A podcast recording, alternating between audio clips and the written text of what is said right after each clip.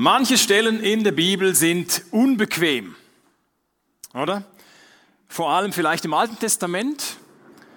Wir äh, lesen da von drastischen Strafen von Gott, von apokalyptischen Prophetien, von detaillierten Vorschriften für den Alltag, wo man sich fragt, was hatte das zu bedeuten? Und vielleicht überspringst du diese Stellen lieber wie wäre es, wenn wir uns einfach aufs Neue Testament konzentrieren? Es gibt ja Bibeln, wo nur das Neue Testament auch drin ist, oder vielleicht die Psalmen haben es noch reingeschafft, weil das Neue Testament, da ist doch Jesus und die, die Nächstenliebe. Und das liegt uns irgendwie näher, oder? Das mit dem Alten Testament ist irgendwie nicht so einfach. Und wir hoffen doch vielleicht auch, dass so kritische Freunde uns da nicht darauf ansprechen, auf so ein paar Fragen, die wir vielleicht selber haben vor allem rund ums Alte Testament. Jedoch wurde Jesus genau in die jüdische Kultur hineingeboren, die durchdrängt war vom Alten Testament. Oder da verging kein Tag, an dem nicht irgendeine Regel, ein Gebot, ein Gesetz vom Alten Testament relevant war oder umgesetzt wurde oder sich daran gehalten wurde. Das war geprägt, der Alltag jüdischer Alltag, in den Jesus als Jude hineingeboren wurde, geprägt vom Alten Testament. Jetzt, wie lief das mit Jesus? War ihm das Alte Testament peinlich?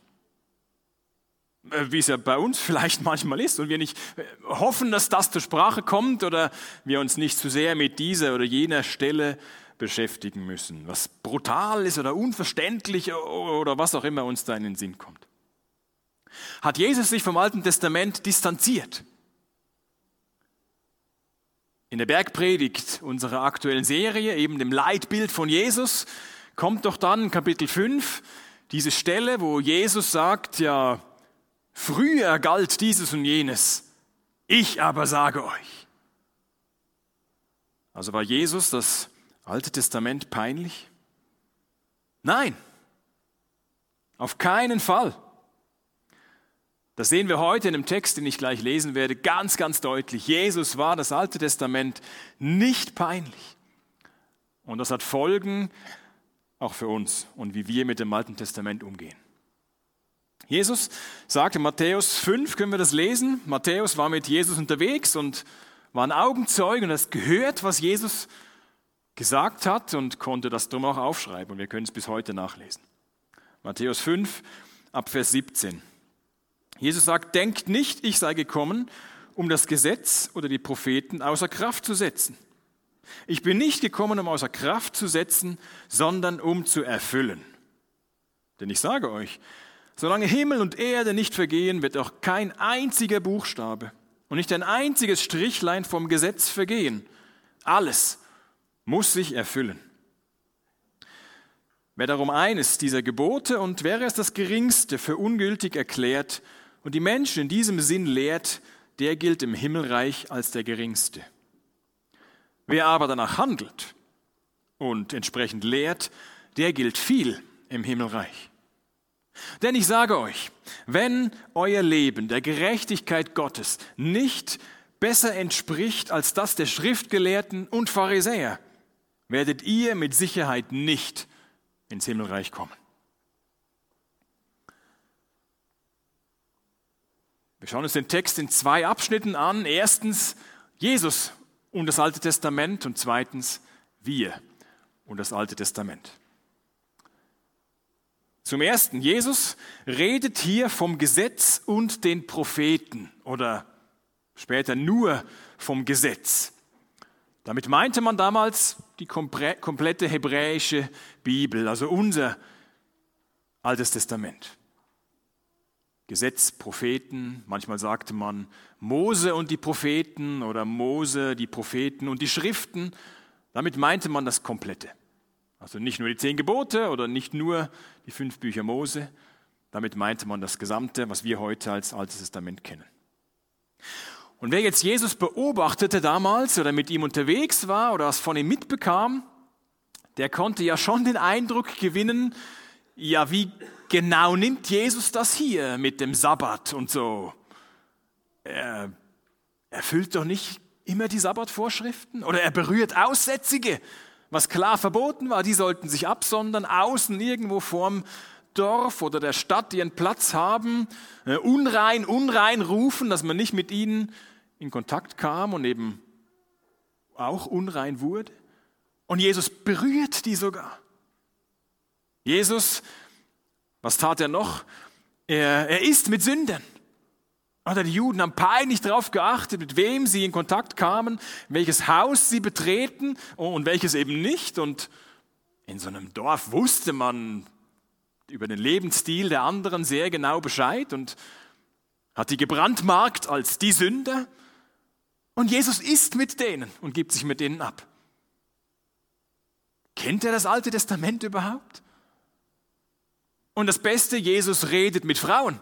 Und Jesus nimmt Frauen ernst.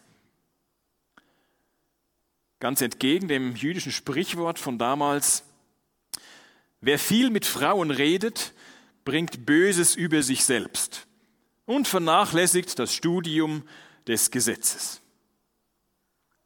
Das heißt, wenn man als frommer Jude von damals das Gesetz, das Alte Testament, die hebräische Bibel gut kannte und das verglichen hat mit dem, wie Jesus aufgetreten ist, muss man eigentlich denken, das, das passt doch nicht zusammen. Das geht doch nicht. Und genau diesen Vorbehalten entgegnet Jesus genau das, denkt nicht, ich sei gekommen, um das Gesetz oder die Propheten außer Kraft zu setzen. Ich bin nicht gekommen, um außer Kraft zu setzen, sondern um zu erfüllen. Jesus sieht sich wahrscheinlich für viele damals erstaunlicherweise auf einer Linie mit dem Alten Testament.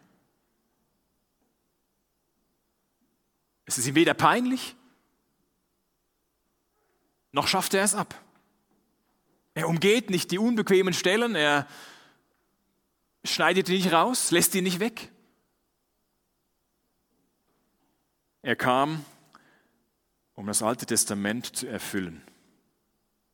Das zeigt Matthäus. Wir sind ja hier in Kapitel 5 in der Bergpredigt. Wenn man ganz anfangen, am Anfang von Kapitel, ich habe eben auch so eine Bibel, wo nur das Neue Testament drin ist.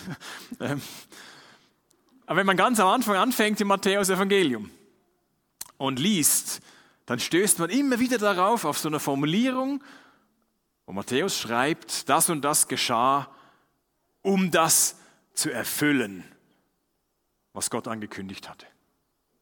Matthäus war es besonders wichtig, für Juden zu schreiben, um ihnen erklärbar zu machen, Jesus ist wirklich der zu erwartende Messias. Und ihr könnt das nachlesen in eurer Bibel, in der hebräischen Bibel, im Alten Testament. Das und das erfüllt sich jetzt durch Jesus. Ein Beispiel, die Geburt, die besondere Geburt von Jesus.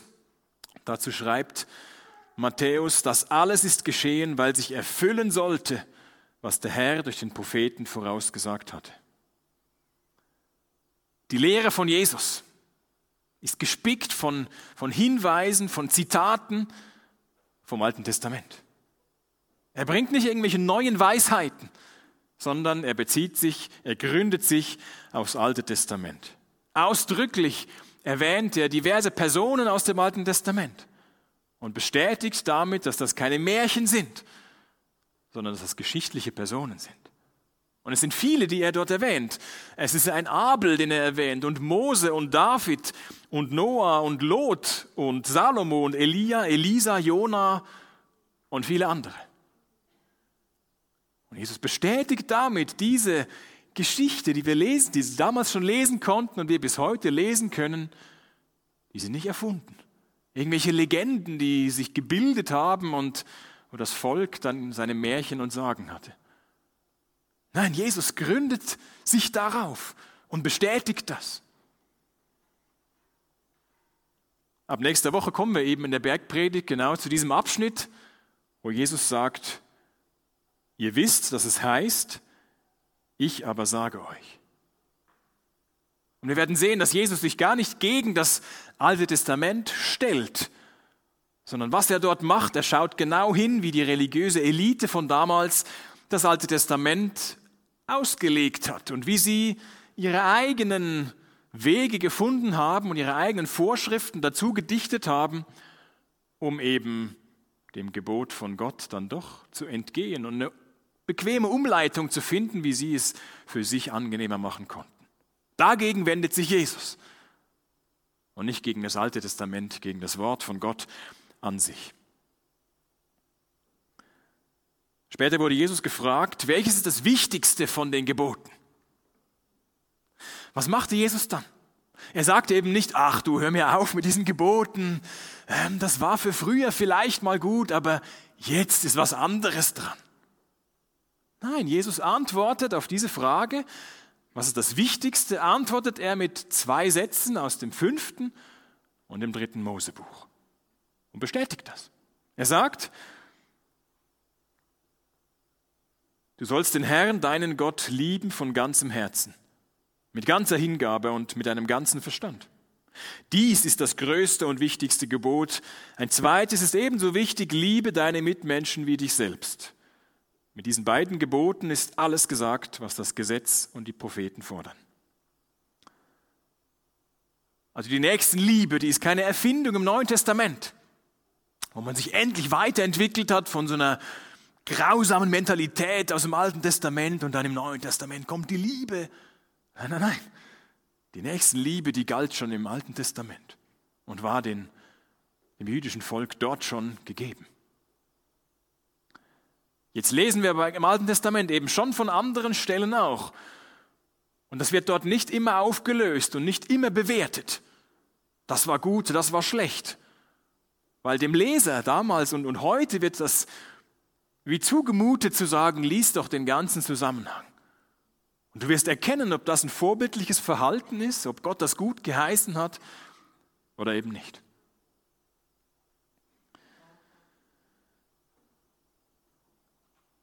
Jesus, wenn er sich aufs Alte Testament bezieht, spricht er in den höchsten Tönen davon. Die höchste Meinung hat er vom Alten Testament, die möglich ist. Laut Jesus bleibt es weiterhin gültig. Vers, 19, denn, Vers 18, denn ich sage euch, solange Himmel und Erde nicht vergehen, wird auch kein einziger Buchstabe und nicht ein einziges Strichlein vom Gesetz vergehen. Alles muss sich erfüllen. Alles, was auf Jesus hindeutete, wird sich erfüllen in ihm.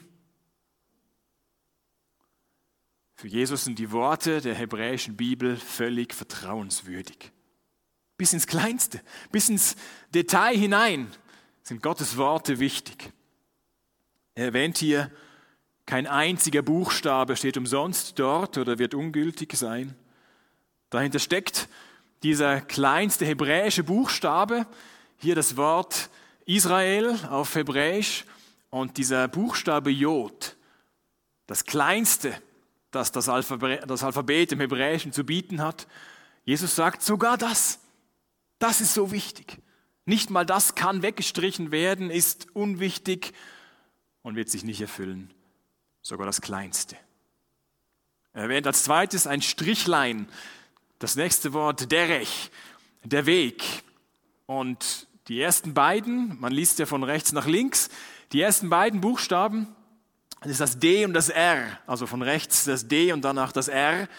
Und die unterscheiden sich nur durch dieses kleine Strichlein. Oder sonst wäre beides ein R. Aber nur weil das D dieses kleine rot markierte Strichlein dran hat, darum ist es ein anderer Buchstabe. Und Jesus sagt, genau diese Strichlein, diese kleinen, aber feinen Unterschiede, die sind so wichtig im Alten Testament. Nicht einmal das wird vergehen. Nicht das kleinste, nicht das unwichtigste Gebot, nicht der kleinste Strich davon. Vom Wort Gottes werde ich aufheben und wegstreichen. Nein, auch das ist wichtig. Wie bei uns so ähnlich unterscheiden wir das O und das Q. Oder wenn man jetzt sagen würde, ja, das kommt ja nicht darauf an, wir können das Q so schreiben oder so, dann würden ganz komische Wörter rauskommen, oder? Darum machen wir das Strichlein bei dem Q, um auch das zu unterscheiden. Und Jesus sagt, bis ins kleinste Detail ist das Alte Testament wichtig und glaubwürdig und ich bestätige das und ich erfülle das. Auch im weiteren Leben von Jesus sehen wir genau das. Das Alte Testament hatte vorausgesagt, der Messias, wenn er kommen wird, der, auf den die Juden ihre Hoffnung gesetzt haben, der sie retten wird, der sie befreien wird, der was ganz Neues anfangen wird mit ihnen. Wenn der kommt, dann wird der Blinde sehend machen, dann wird der Lahme, Gelähmte, wird der wieder gehend machen. Und genau das tat Jesus. Im Alten Testament ist angekündigt, dass der Messias, der Retter, stellvertretend sterben wird für die Sünden des Volkes. Und genau das tat Jesus. Im Psalm 16 steht davon geschrieben, dass dieser Messias nicht im Grab bleiben wird, sondern auferstehen wird. Genau das tat Jesus.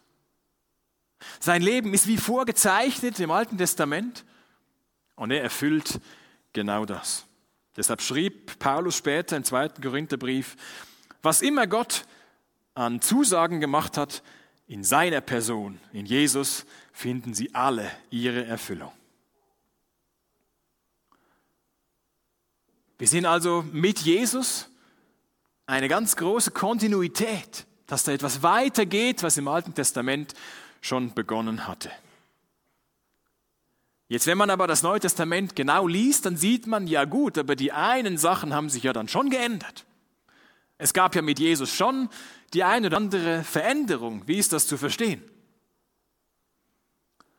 Nun, seine Nachfolger, die hören zum Beispiel damit auf, im Tempel Opfer darzubringen, die Tieropfer darzubringen, Tag für Tag, Woche für Woche, Monat für Monat, Jahr für Jahr diesen großen Versöhnungstag zu feiern, um sich zu erinnern, Gott hat uns befreit und wir sind abhängig davon, dass er uns vergibt und wir opfern als Erinnerung daran.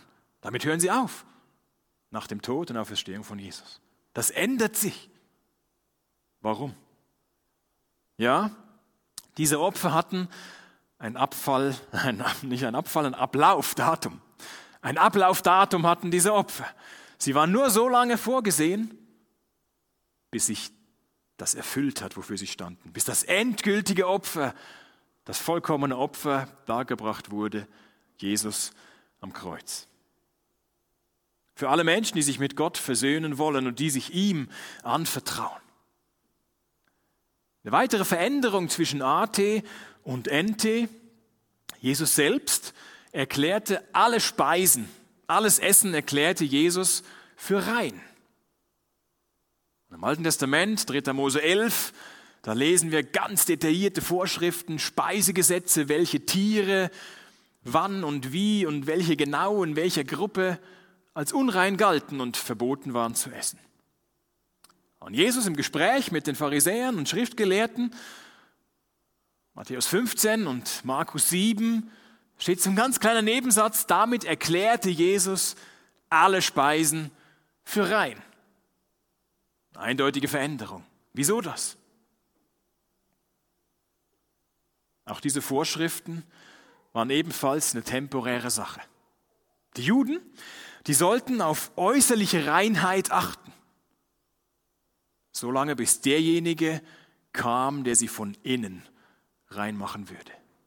Jesus, ihr Retter, ihr Messias, der ihnen neues Herz geben würde im Hebräerbrief wird das ganz oft verglichen, das, was im Alten Testament angekündigt wurde, und dann kommt ganz oft dieses, und mit Jesus ist es besser, mit Jesus ist es vollkommen geworden. Jetzt aber ist diese Zeit angebrochen, denn jetzt ist Christus gekommen.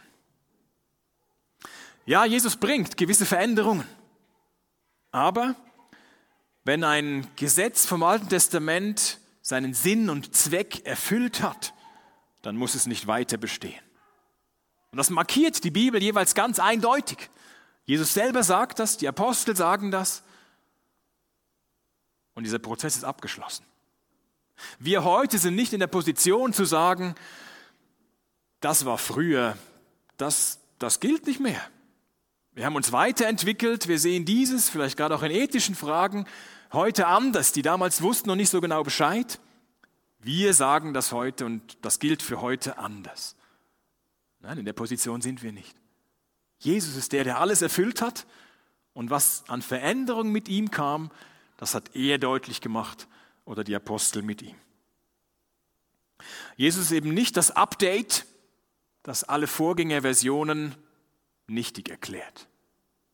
Jesus, was er gebracht hat, kann vielmehr mit einem Hausbau verglichen werden. Wie wir ihn auch gerade mit unserem umgebauten Gebäude da in Wipkingen äh, vornehmen. So ein, so ein Projekt, das Gott mit seiner Welt hat. Jeder einzelne Schritt ist dort wichtig. Ich bin nicht vom Bau, ich kenne mich da nicht aus. Aber es gab im Vorhinein eine Planung. Jetzt sind wir bei der Durchführung.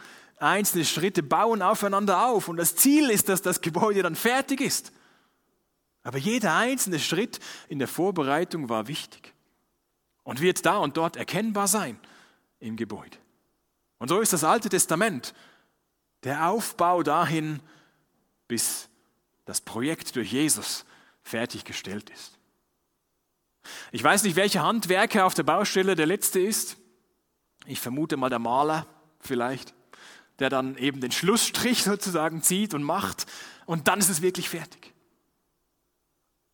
Mit Jesus ist das Projekt von Gott fertiggestellt. Die anderen Schritte waren die Vorbereitung dazu im Alten Testament. Alles hat sein Kommen vorbereitet. Für Jesus ist das ganze Alte Testament Wort von Gott und damit absolut zuverlässig. Auch wir können Gottes Worten vertrauen, ob sie im Alten Testament stehen oder im Neuen Testament. Vermutlich gibt es Teile im Alten Testament, die dir ein bisschen fremder sind, die du nicht so gut kennst. Drum meine Einladung, mein Vorschlag, lies doch mal einen vielleicht der kurzen Propheten am Ende des Alten Testaments, Malachi zum Beispiel, der ist ganz am Ende, den findet man leicht, gerade vor Matthäus. Lies doch mal diesen Malachi und entdecke darin Hinweise auf Jesus. Vom Bibelprojekt gibt es online diverse Videos zu jedem einzelnen Buch der Bibel, die so eine Einführung geben und leichten Überblick schenken können. Wenn du Fragen hast zum Alten Testament, dann klärt das zusammen im Hauskreis. Oder auch wir können im persönlichen Gespräch darüber reden und Fragen klären, die da sind. Ich werde nicht alles wissen, aber wir können einen Schritt zusammen da weitergehen. Eben für Jesus war klar, zweitens, wir und das Alte Testament. Für Jesus war klar, dass seine Sicht aufs Alte Testament, auf seine Jünger, auf seine Nachfolger abfärbt. Er baut diese Aussagen bewusst in sein Leitbild, in die Bergpredigt ein, seine Grundsatzrede, sein Regierungsprogramm, wie auch immer man es nennen will, nennt er bewusst dort, das Alte Testament ist so wichtig. Und er möchte, dass seine Nachfolger ihm das nachahmen. Vers 19, wer darum eines dieser Gebote, und wer es das Geringste für ungültig erklärt und die Menschen in diesem Sinne lehrt, der gilt im Himmelreich als der Geringste. Wer aber danach handelt und entsprechend lehrt, der gilt viel im Himmelreich. Jesus hat zwei Gruppen hier im Blick. Beide dieser Gruppen lehren andere, also geben anderen etwas von der Bibel, von Gottes Wahrheit weiter. Die einen, die lassen was weg davon und die anderen nicht. Und Jesus möchte von seinen Nachfolgern, dass sie nichts weglassen, dass sie alles bringen.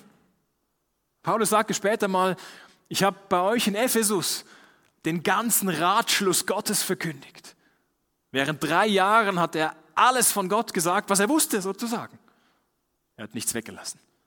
Und das möchte Jesus hier von seinen Nachfolgern, dass sie nicht etwas weglassen, wegstreichen, ungültig erklären, sondern natürlich so wie er, sagen, das hat sich mit Jesus erfüllt. Jetzt bezieht sich Jesus hier eben auf die religiöse Elite seiner Zeit.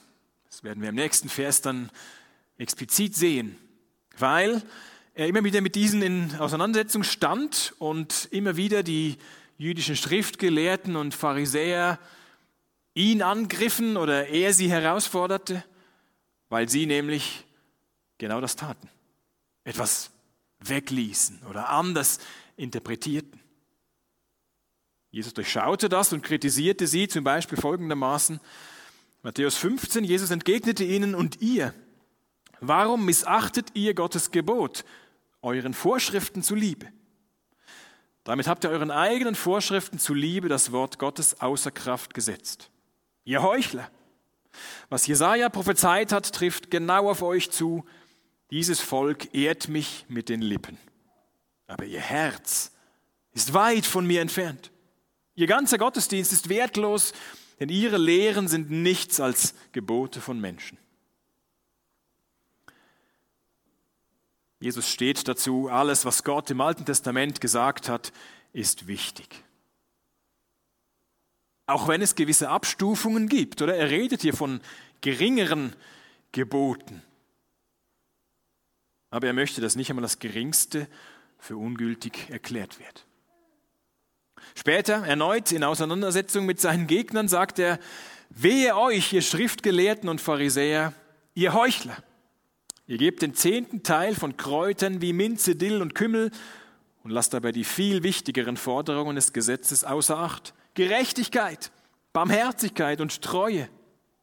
Diese Forderungen solltet ihr erfüllen und das andere nicht außer Acht lassen. Also die Gegner von Jesus haben sich da im Detail verrannt und sich auf dieses Zehnten geben von den kleinsten Gewürzen und Kräutern spezialisiert und beobachtet, ob andere das auch machen. Und haben den Wald vor lauter Bäumen nicht mehr gesehen und den Zusammenhang nicht mehr beachtet, dass es Gott darum geht, gerecht miteinander umzugehen und nicht zu heucheln und die eigene Frömmigkeit vorzutäuschen. Entscheidend, entscheidend für Jesus ist, nach seinen Geboten zu leben nach den Geboten Gottes zu handeln. Wer danach handelt und entsprechend lehrt, der gilt viel im Himmelreich. Jetzt lässt Jesus sich bis heute nicht beeindrucken, wenn wir im Handstand rückwärts die Reihenfolge der biblischen Bücher aufzählen könnten. Das beeindruckt Jesus nicht. Ihm geht es darum, dass wir sie halten, dass wir danach leben, dass wir zum Beispiel mit anderen, mit allen fair umgehen und sie nicht behandeln, als wären wir was Besseres oder als hätten sie unsere Gunst nicht verdient. Alle haben es verdient, in so behandelt zu werden, weil sie wertvolle Geschöpfe von Gott sind. Was mich jetzt überrascht hier in diesem Text, ist, dass Jesus auch noch sagt, wer eins der Gebote abschafft, der gilt im Himmelreich als der Geringste aber er ist immer noch drin. Oder? Ich will es verstehen, wenn Jesus sagt, ja, wer eins abschafft, der ist nicht im Himmelreich. Nein, Jesus ist vielleicht gnädiger als, als wir. Und er sagt, der ist der Geringste im Himmelreich. Wer danach handelt und entsprechend lehrt, der gilt viel im Himmelreich. Es gibt demnach Unterschiede in Gottes neuer Welt. Wie das genau aussehen wird, das weiß ich auch nicht. Aber ein Kriterium dafür ist, wie wir mit Gottes Worten umgehen. Es ist aber kein Ausschlusskriterium. Darum geht es im letzten Vers, Vers 20. Denn ich sage euch, wenn euer Leben der Gerechtigkeit Gottes nicht besser entspricht als das der Schriftgelehrten und Pharisäer, werdet ihr mit Sicherheit nicht ins Himmelreich kommen. Bin überzeugt, es war ein Schock für die Zuhörer von Jesus damals, als sie das hörten. Wenn jetzt wir heutzutage was lesen von den Schriftgelehrten und Pharisäern, dann sind die bei uns meistens in der Schublade, ja, das waren ja die Bösen, also die Schlechten, das waren die, die Gegner von Jesus waren, die es nicht so genau nahmen oder zu genau nahmen und so, die Heuchler. Damals war das ganz anders. Sie waren hochgeachtet, sie waren die Vorbilder, sie waren die, die es ja genau nahmen, sie waren ja die, die wahrscheinlich ganz nah an Gott dran waren. Und jetzt sagt Jesus, nicht mal die, schaffen es ins Himmelreich. Eure Gerechtigkeit muss besser sein als deren Gerechtigkeit. Dann haben sich Zuhörer sicher gefragt, ja, wer denn, wenn nicht die, sind im Himmelreich dabei? Wer soll es denn schaffen? Müssen wir uns noch mehr anstrengen als sie? Damit landen wir wieder beim Start der Bergpredigt mit den Worten von Jesus, wie er dort einstieg. Glücklich zu preisen sind die, die arm sind vor Gott, denn ihnen gehört das Himmelreich. Nicht denen, die sich noch mehr anstrengen, nicht denen, die Gott noch mehr beweisen, dass sie es verdient haben, dass sie es im Griff haben, dass sie wirklich das hinterletzte Gebot auch noch eingehalten haben. Nicht denen gehört das Himmelreich, sondern die, die zugeben, Gott, ich brauche dich. Ich kapituliere vor dir. Brauche deinen Zuspruch, dass du mich annimmst. Ich lebe von deiner Gnade. Ich bin arm vor dir. Genau denen verspricht Jesus. Die, denen gehört das Himmelreich. Gott nimmt die an, die zugeben, dass sie ihn brauchen. Dass sie sich den Himmel nicht verdienen können, auch wenn sie sich noch so sehr anstrengen, sondern die mit leeren Händen, eben arm, zu Gott kommen, auf seine Gnade vertrauen. Die Jesus verkörpert mit seinem Leben, mit seinem Sterben, mit seinem Auferstehen. Wenn wir an ihn glauben, werden wir mit Sicherheit ins Himmelreich kommen. Und bis dahin will er uns verändern, will er uns gerechter machen durch seinen Heiligen Geist, damit Glaube sich praktisch auswirkt und damit diese bessere Gerechtigkeit sich in unserem Leben zeigt. Aber nicht sie ist es, die uns qualifiziert, sondern nur der Glaube an Jesus, dass er uns gnädig annimmt und danach verändern möchte. Im weiteren Kapitel 5 der Bergpredigt erläutert Jesus dann, wie diese bessere Gerechtigkeit aussieht. Also wir sehen hier in diesem Text, wir können Gottes Worten vertrauen. Lesen wir darum im Alten Testament. Und entdecken gerade dort unbekanntere Stellen. Wir werden ein umfassenderes Bild auch von Jesus erhalten. Ihm war das Alte Testament definitiv nicht peinlich. Er hat darauf aufgebaut, er hat Gottes Projekt fertiggestellt und auch wir brauchen das Alte Testament, um den Willen von Gott zu erkennen und mit seiner Hilfe danach zu leben. Ich bete. Danke, Herr, dass du uns nicht im Dunkeln lässt, wie du das siehst mit dem Alten Testament. Hilf uns, uns an dir zu orientieren, dir zu vertrauen. Danke, dass wir zugeben dürfen, dass wir dich brauchen, dass du uns annimmst durch deine Gnade, weil du bezahlt hast am Kreuz für unsere Sünden, weil du verstanden bist und das gilt auch bis heute für uns. Hilf uns als deine Kinder zu leben, die dein Wort immer mehr verstehen, die versuchen, das an andere weiterzugeben, die nichts weglassen davon. Und die staunen darüber, was du alles getan hast, gesagt hast und wie die Zusammenhänge bestehen darin. Du, Jesus, bist der Höhepunkt, du bist das Zentrum der Geschichte Gottes mit dieser Welt. Wir loben dich dafür und beten dich an. Wir danken dir, dass du, großer König, uns liebst. Als deine Kinder angenommen hast, Herr. Hilf uns, dich zu ehren und andere einzuladen, auch dir zu vertrauen. Amen.